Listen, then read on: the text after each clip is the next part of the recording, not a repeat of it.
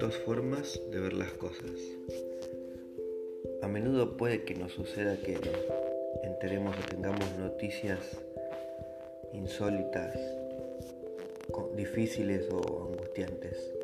Y siempre en la vida tenemos dos formas de ver las cosas. ¿no? La primera la primer forma ante estas noticias es, suele ser agitada, suele ser alterada, suele llenarnos de sentimientos fuertes y encontrados.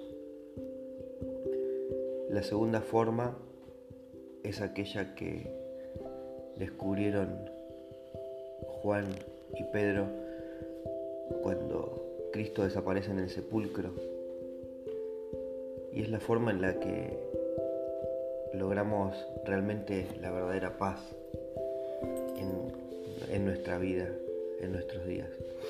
Es la forma caracterizada por la fe, por comprender que hay un plan que está escrito para todos nosotros y que abandonándonos a la buena nueva de nuestro Señor Jesús, toda mala noticia, toda noticia angustiante, toda noticia difícil, puede tener una mirada diferente, una mirada en la que entendamos que hay un plan, una mirada en la que entendamos que todo sucede por un motivo que tal vez desconozcamos o por un motivo que tal vez incluso no aceptemos porque no sea de nuestro agrado, no sea lo que nosotros esperábamos.